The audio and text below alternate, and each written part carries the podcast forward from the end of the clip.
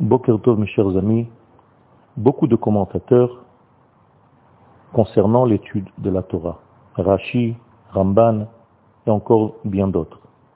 Mais ici, nous avons l'honneur et la bonté divine de nous avoir donné un homme tel que Moshe Rabbeinu, qui était le plus proche des valeurs du divin, et donc son commentaire, entre guillemets, est le plus proche de la volonté divine.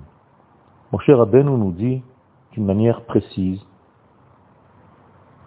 qu'il a expliqué la Torah en 70 langues, en 70 facettes différentes, tout simplement parce que Moshe savait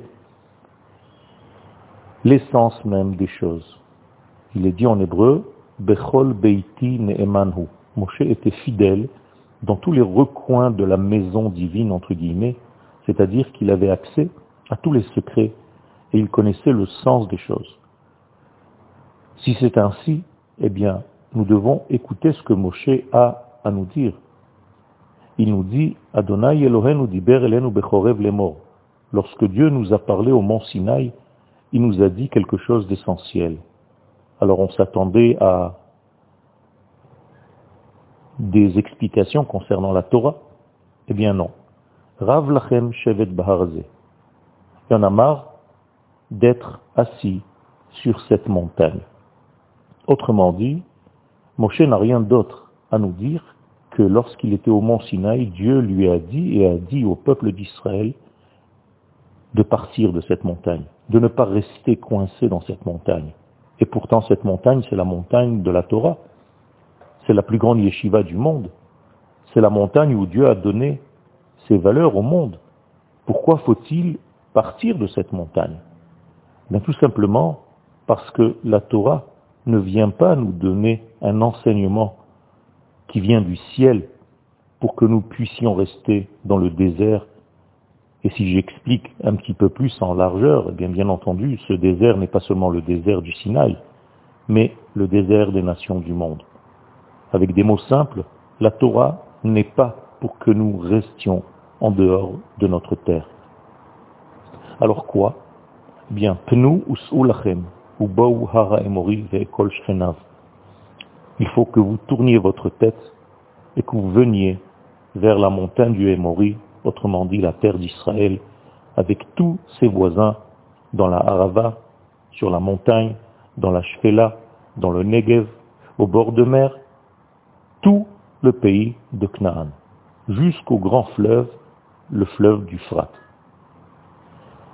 Autrement dit, mon cher nous explique ici que le but de la Torah est l'accomplissement des valeurs divines sur terre, et pas n'importe quelle terre, la terre d'Israël.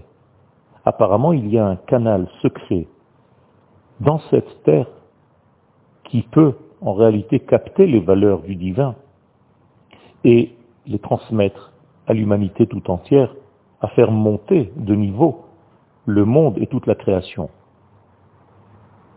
C'est pourquoi nous sommes un peuple et non pas une religion.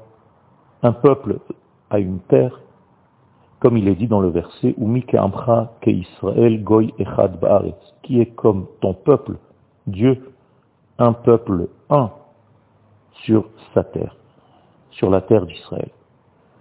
C'est ainsi que la Torah se dévoile dans son entité, qu'elle ne dévoie pas de sa voix, qu'elle est fidèle à sa source, et que le peuple ici-bas est fidèle à ses valeurs divines. Il y a donc ici non seulement une promesse divine, mais une promesse d'accomplissement. Effectivement, il y a beaucoup de discussions si nous avons le devoir de venir conquérir la terre ou bien est-ce que nous devons tout simplement croire et avoir confiance en une promesse divine et attendre passivement que cette promesse se réalise eh bien, dans le verset que nous avons devant nous, il y a la réponse. Vois, j'ai donné devant vous cette terre, et donc, ça c'est la partie promesse, et si cette partie a été promise par Dieu, eh bien peut-être qu'il devait la faire sans notre intervention. Eh bien, le, la suite du verset nous prouve le contraire. Bo urshu et Bien que je vous ai donné cette terre en cadeau, venez la conquérir. Parce que j'ai juré de vous la donner à vous, à Abraham, à Yitzhak et à Yaakov et à toute la descendance qui venait après eux. Akadosh Baruch certes, a juré, mais le serment divin ne veut pas dire que nous devons rester passifs par rapport à ce serment. Nous devons accomplir le serment pour ne pas que les nations disent que notre Dieu a menti. Donc à chaque fois qu'il y a une promesse divine, il y a après cela l'intervention humaine pour accomplir ce serment divin, cette promesse divine. C'est une leçon extrêmement importante. Même si Dieu nous promet certaines choses, nous devons nous battre pour acquérir la chose qui a été promise. Une bonne journée à tous.